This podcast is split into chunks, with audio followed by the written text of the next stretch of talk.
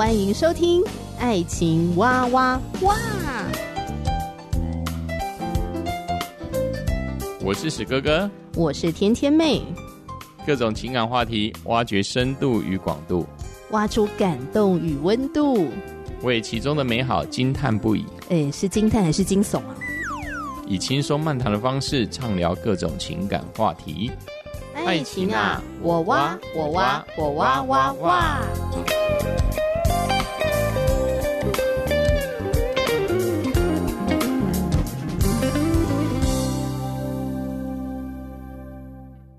我是史哥哥，我是天天妹。我们今天要继续来分享这部爱情喜剧电影《麻雀变凤凰》，嗯，充满了老梗，因为它就是灰姑娘现代版嘛，嗯，有点像什么霸道总裁爱上我，嗯、这样的爱情喜剧片，会让你一边看的一边姨母笑，嗯、你就觉得哦，这个粉红色泡泡这样子。那男女主角又帅又美，茱莉亚·罗伯兹真的是超级有魅力的。嗯哼，哎、欸，其实我认识茱莉亚·罗伯兹这个女明星，不是从《麻雀变凤凰》，嗯哼，而是我看了她的《永不妥协》，我不知道你有没有看过。哦，那已经十几年前以上了。对，她二零零一年演的电影，她因为这部电影呢，获得了奥斯卡金像奖最佳女主角。嗯哼。她在这个永不妥协当中，大家可以从这个片名，你知道，就是一个永不妥协的女性，嗯哼，哦，所以她就是揭发了一个弊案。对，那为了要揭发这个弊案呢，她必须做很多很多的努力，要调查，经历了很多的困难，可是一一克服。嗯哼，所以我对茱莉亚·罗伯兹的那种印象，哇，她是一个很坚毅的、干练的。比较强势的一种女强人的那种风范，嗯哼。所以当我这一次跟史哥哥一起看《麻雀变凤凰》，它里面饰演一个小甜心，我就觉得我好不能适应，嗯、就是那个形象有点差太多了。他在二十几岁跟三十几岁所呈现出来的戏路的不同，还有他的呃更成熟了，他就可以再演更多不同的一个角色。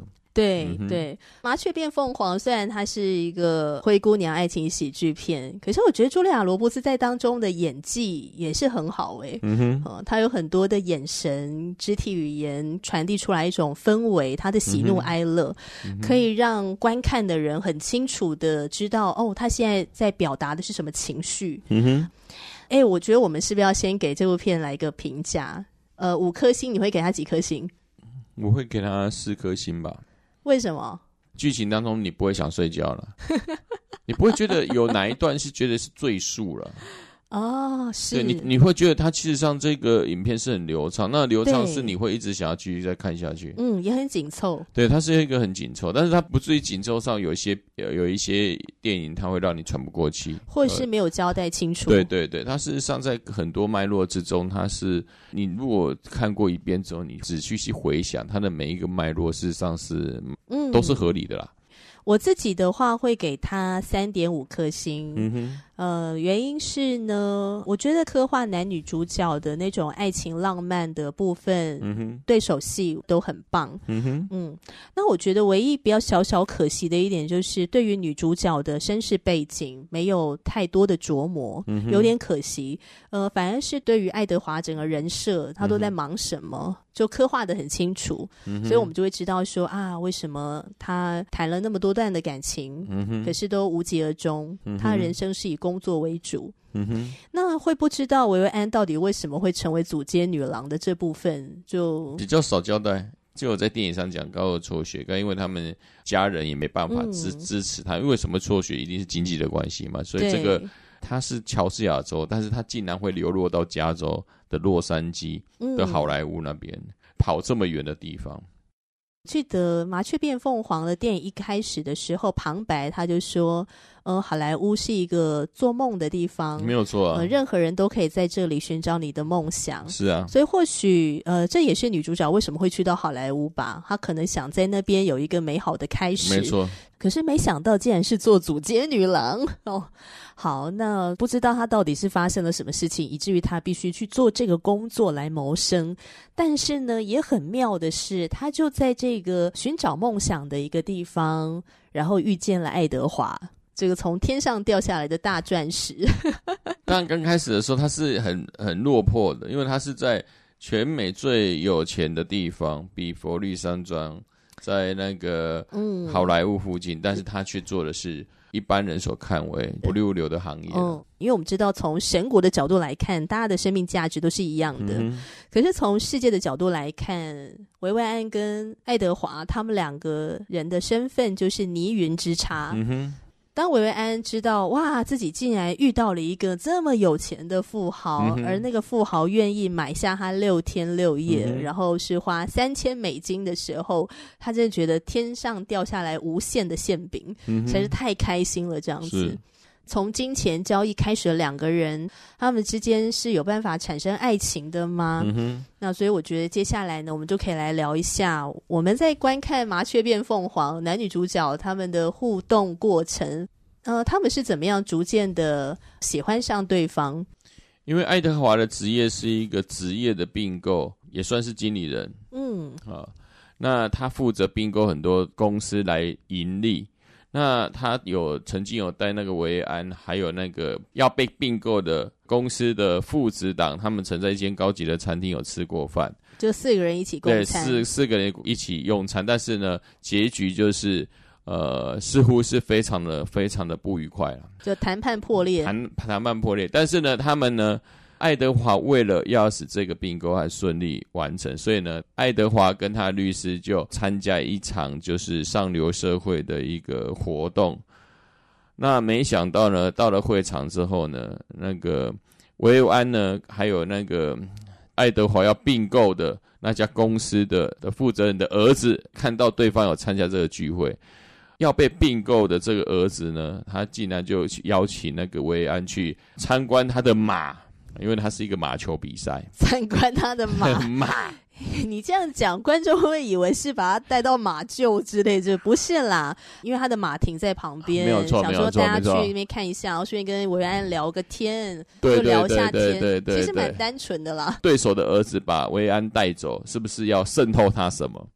但是我那时候看到的画面是，似似乎那时候爱德华并不是因为会担心维维安被竞争对手的儿子渗透、被反渗透而担心。我看到他眼神是觉得说，因为他跟其他的男生在一起而感到觉得不自在。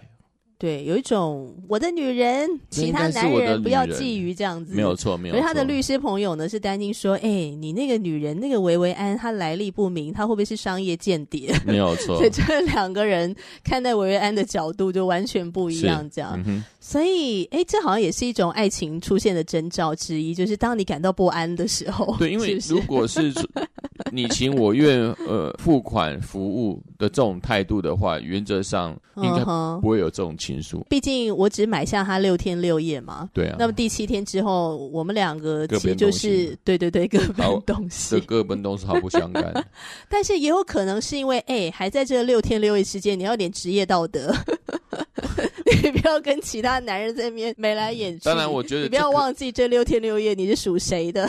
我所感受到的是，觉得 爱德华是会有点吃味了，吃醋哦。哎，对，当你发现自己会吃醋的时候呢，哎，其实也是爱情已经悄悄发生了。嗯、这个会让我想到我跟史哥哥，我什么时候发现自己对史哥哥有好感，蛮喜欢的，就是我发现我会吃醋。那个时候在教会啊，因为史哥哥刚到教会，然后信主受洗，然后追求上帝很认真嘛，你就很认真读圣经。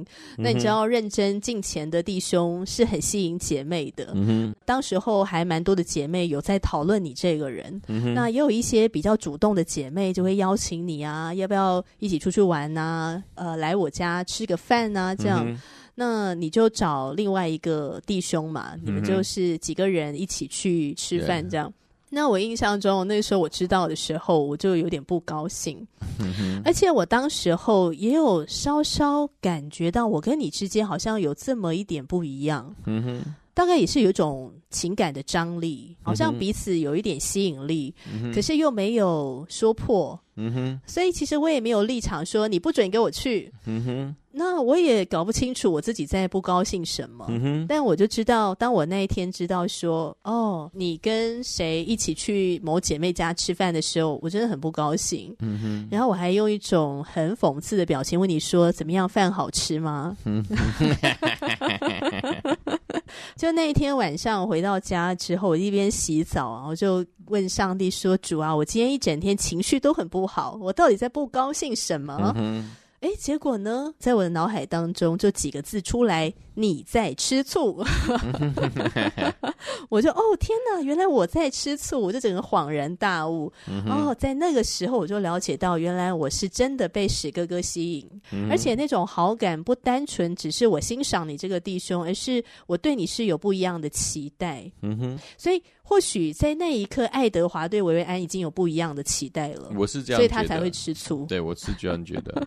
对，因为那个表现，爱德华在之前在商业上的一个谈判，嗯，他是给人家一个很冷静，他都是表情管理在线。对，所以当那时候他的眼神有一点改变的时候，其实我可以触动观看电影的人，觉得说他应该是什么了。对，我觉得这就是他演的很好的地方。哦，那我就要接着你后面讲。所以维维安什么时候发现自己开始在乎爱德华？嗯、也是那场马球社交活动结束、嗯、之后，维维安就一直处在一个情绪很不好的状态。对，那为什么呢？就是因为在那个社交场合上，律师一直认为维维安是商业间谍嘛，追问说，那他到底是什么身份？他的工作是什么？嗯呃，我觉得爱德华是被律师朋友烦的受不了了，所以他就只好说出实情。嗯哼，呃，维维安是一个组间女郎。从那时候开始，律师看维维安的眼神就完全不一样了。嗯，那种眼神就是一个看玩物的眼神，嗯，那种很不规矩的眼神。然后他就趁维维安独处的时候，嗯、跑去维安的旁边，然后语言骚扰他。嗯、然后他告诉维安说：“爱德华已经告诉我了，你是他买下的女人。”这样。嗯、那从那一刻开始呢，维安的表情也都变了。他本来还笑得很开心嘛，哈，参加这个社交活动，然后装扮的像淑女一样。嗯、可是好像自己的衣服全部都被脱光的那种一种羞耻，就立刻进来这样。爱德华带着维安回饭店的时候呢，维安整个过程他就在一个很不开心、很不对劲、很不自在，甚至开始有点愤怒的情绪当中，最终呢爆发了出来，所以维维安呢就对爱德华发脾气了。老实说，我当下看那一段的时候，我也真的不知道他在生气什么。我的脑子大概就跟爱德华一样，你到底在气什么？I don't know。你可不可以说清楚？你生气的点是什么？这样子，你觉得他在生气什么？因为他已经晕船啦。他原本如果是大家都有这样的界限的话，不会有吵架。对其实你已经知道你是主角啊，事实上你就是主角女郎啊。对，气什么？他也没什么好气的啊。维安会动情的原因，当然我觉得一定会啊，因为你想一想，就是说过往的那个主角女郎的生活，事实上没有人对她这么慷慨过的，哦、要让她造型大改变。嗯，那爱德华甚至啊，对于就是说，因为维安在第一次要出席宴会的时候，他在制装上面遇到了困难，爱德华甚至啊知道这件事之后，带他去逛精品店，让他好好的。享受什么叫做上流社会的的那个？嗯、你要多少人就多少人，你要多少人给你自装就给你自装。对对对，他一直跟那个店长，然后就跟店长说，我们还需要更多的人手，更多的人来服务。你就看到那些店员们呢，就是纷纷的出动，然后把很多的衣服搬出来给维维安看。我，我已经觉得说，因为爱德华这样做很多的事啦，会让他有一种就是从来没有人这样。疼过我的感觉，嗯，是，就从来没有人在乎我的感受，因为在他这个行业之中，他是被践踏的嘛，嗯、这简直就是从天上来的使者嘛。对对对，好像拯救他脱离了他过去的那种混乱黑暗的低自尊的生活。我觉得就是会这样，会会喜欢上，我觉得是很正常的啦。嗯，嗯会心动，然后就忘记自己身份了。嗯，然后又突然意识到自己身份的时候，就恼羞，是不是？对，就是整个人理智断了吧？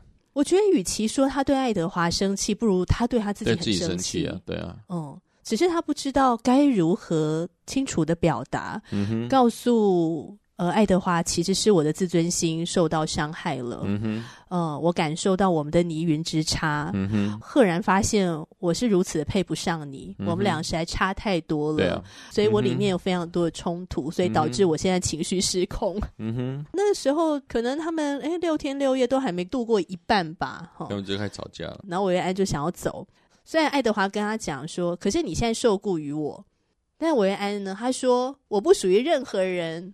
我是可以选择的，所以他就说我现在就要走，嗯、所以他就带着他的行囊、衣服，嗯、然后他就告诉爱德华说：“你把钱给我，哈，就是我这几天陪伴你的这个，你要把钱给我。”这样，嗯、那爱德华也的确把钱给他了。可是导演拍了一个画面是维维安没有把钱带走，那个钱是遗落在床上，然后他就一个人站在电梯门前。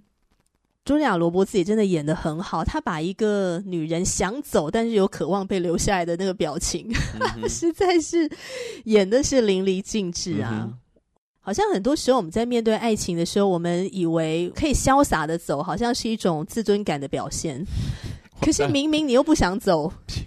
我因为往往如果在现实上就是真的走了，你也没有后路了。真的不要以为说你走了之后，那个人会追出来把你留下来。没有错。通常他会以为说你真的想走，其实你没有要我挽留。嗯哼。但是他因为麻雀变凤凰是童话故事，嗯、所以爱德华就追出来了。哎，我觉得爱德华追出来，这也是一种爱情的展现吧。要不然以他的身份地位，他干嘛追出来？更加确定说，爱德华是被那个维安吸引的，他钱也没有拿，就代表是什么？对维安来说，今天来陪伴你已经不是钱的问题了。嗯，他已经把情感放进去。爱德华他追出来，其实也在同样呼应薇安把钱豁出去。对爱德华来说，事实上他已经不 care 钱了，那你怎么去挽回他呢？你就要表明你内心真正的想法了嘛？我就是需要你嘛。然后有一个真诚的态度。对啊，他就是他直接跟维安讲说：“我就是需要你陪在我身边嘛。”嗯，他有先跟维安道歉。对，先道歉。嗯，那你觉得他为什么要道歉？爱德华有做错事情吗？他为什么要道歉呢？没有啊，他其实他道歉可能是觉得他跟他的律师好友讲了，因为他是个妓女。他到那个上流社会的聚会，那那一场马术表演之中，大家是冠盖云集，只有只有薇安是配不上这个身份。但是如果那一个场合，你又说她是个妓女的话，嗯、瞬间把她从天堂直接踹到地狱里去。她看似不是故意的，但是事实上也是把别人的自尊践踏在地。他为了这个行为道歉，对他也可以说我很诚实的，那、嗯、你本来是个妓女啊。他本来有这样讲，就是你的职业的确是这个身份嘛，然后你受雇于我，嗯、然后维安就整个大生气嘛。对啊对，所以我想或许这也是他其中一个道歉的理由。对，但总而言之呢，就是因为他整个人示弱，态度很谦卑，对，所以维安呢就决定留下来了。嗯哼。我觉得这也是爱情当中很重要的一个元素，对，就是你能不能够放下你的自尊，嗯、放下你的面子。嗯、哼如果你还要跟在那边的话，你就会跟这个爱情擦身而过。应该说不是爱情，你可能婚姻都会擦身而过了。对，我觉得这部分是 就像以前的、嗯、以前的爱德华的那几段的感情，都跟他擦身而过，打电话就结束了，打电话我要分手了。然后也没有什么道歉跟反省，没错。嗯嗯哼，那六天六夜的时间过得很快嘛，他们要面对分离了。那爱德华希望维维安留下来，而且他开出一个很不错的条件，蛮优渥的。可是维维安拒绝了。事实上，他怕越陷越深，因为他很清楚，他跟爱德华是两个世界的人。嗯，让他很知道，他们之间说好笑的就是牛郎跟织女啊，因为有一个银河嘛。嗯哼，但是他如果没有赶快把他踩刹车，他真的会陷得太深。嗯哼，对，就两个人大概没有未来。对对对，那这是不是也代表一种他真的喜欢上了这个男生，所以他不希望他们的关系是处在一个不平等的状态下。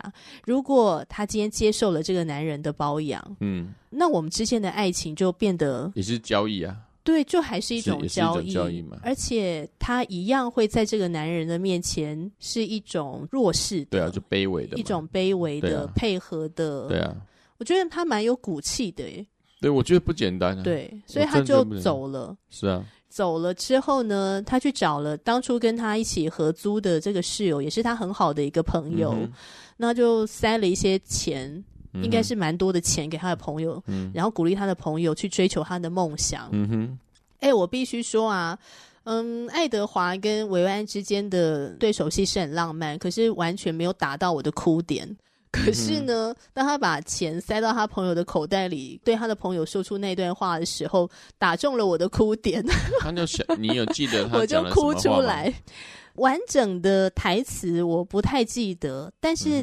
嗯大意就是他鼓励他的朋友不要放弃心中的梦想。嗯、那你在我的眼中是一个有才华的女孩。嗯、那他的朋友就很惊讶说：“真的吗？真的吗？你真的觉得我可以吗？”嗯、然后维维安就说：“你可以，你是有才华的。嗯”嗯，然后呢，不要被人瞧不起，这样子。嗯、对。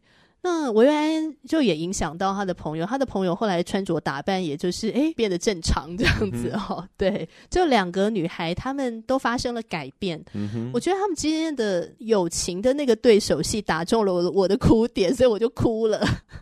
不是男女朋友要分手了，我好纠结，然后我哭。哎，不是，是两个女孩的对手戏让我感动的哭出来。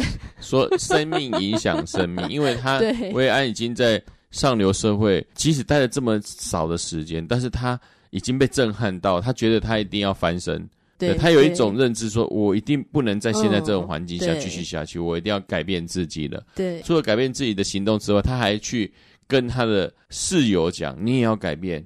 对，而且有无限的可能。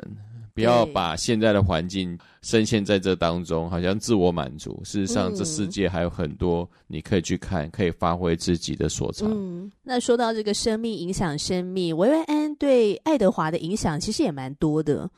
维维安也在开始影响他，在很多的一个判断。他事实上也在心里在一些同整。他以他平常他所习惯的方式处理，他未留人的方式就是用钱解决。对，但是重点是维维安拒绝了，有一点就是说，觉得说他给不起啊，就是说维维安渴望的那种长久的平等的恋爱关系，那爱德华评估自己给不起，给不起，他也并不是说他就不思考的，而是他有在思想，愿意去突破自己，把我所我所看的最重要的事业先放在一边，好，先把这个女孩子先把她找回来。可是你不觉得他最后搭着那台白色的高级轿车，然后手拿花去把维安追回来的时候，也是一种带着他的金钱？其实我觉得一定要有钱才能做这件事嘛。但重点是什么？因为维安很希望，因为维安自己就认为自己是一个需要被拯救的公主。对对对对对。他们在有一幕，他跟上流社会的人去看歌剧的《茶花女》，《茶花女》事实上也也不就是在拯救一个女孩子的的故事嘛。事实上，这一个都扣一个情节，就是维维安要被一个人救，那是不是爱德华呢？爱德华，你就接招吧。你爱到你到底要不要嘛？你到底要不要拯救我，让我脱离我现在的生活，离开我的阁楼？没有错啊，嗯、其实像我所期待的那样，你是那个白马王子。薇安好好几次都是跟爱德华在讲，但是事实上的意思就是他就是灰姑娘。你要不要当王子呢？呃、对，你要不要接招就是你的嘛。那如果你要用钱，那就不是了嘛。代表你不是他的王子嘛。对，单用钱的话不行，你必须要有真诚的爱情。对啊，对啊，再加上钱才可以。嗯、没有错啊，事实上也是这样子啊。嗯哼。所以就是说，如果今天爱德华什么都没有的话，到底薇薇安愿不愿意跟他在一起？这个我们就不知道了，因为故事的设定就是这样哈。嗯、那总而言之呢，爱德华抱得美人归嘛。嗯哼。最后我觉得很有意思的是，他们两个的对话，就是爱德华呢找到了维维安之后，他们两个就是拥吻嘛。那拥吻之后呢，他就问了维维安说：“骑士爬上去救出公主后发生了什么？”